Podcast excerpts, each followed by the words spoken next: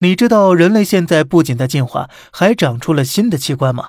不可否认呐，虽然我们已经进入文明社会了，但这并不代表我们的身体进化就已经结束了。截至今时今日，人类依然在不断的进化着。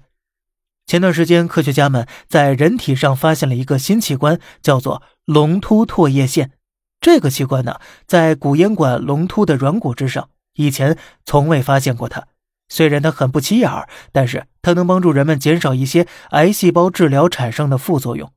当癌症患者在进行放射性疗法对头部、颈部进行治疗之时，它可以避免照射到唾液腺，而免受治疗副作用影响。除此之外呢？科学家们还发现，在我们身上有着很多动脉，而这些动脉虽然会消失，但有的呢也会保留下来。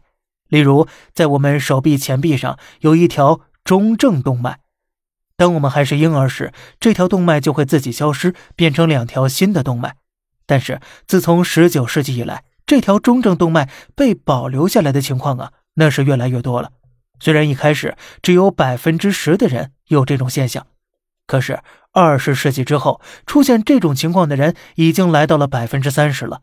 按照如此这般发展下去，预计未来保留这条动脉的人会越来越多的。而动脉增多对于手臂是有很大好处的，这会让我们的手臂血液供给增加，从而可以作为其他身体部位外科手术中的替换血管。科学家们认为，这就是我们人体进化的证据。时代不断变化，人的进化也是不会停止的。但是，进化到至今为止，人类最神奇的器官是什么呢？咱们下期接着聊。好了，这里是小胖侃大山，每天早上七点与你分享一些这世上发生的事儿。观点来自网络，咱们下期再见，拜拜。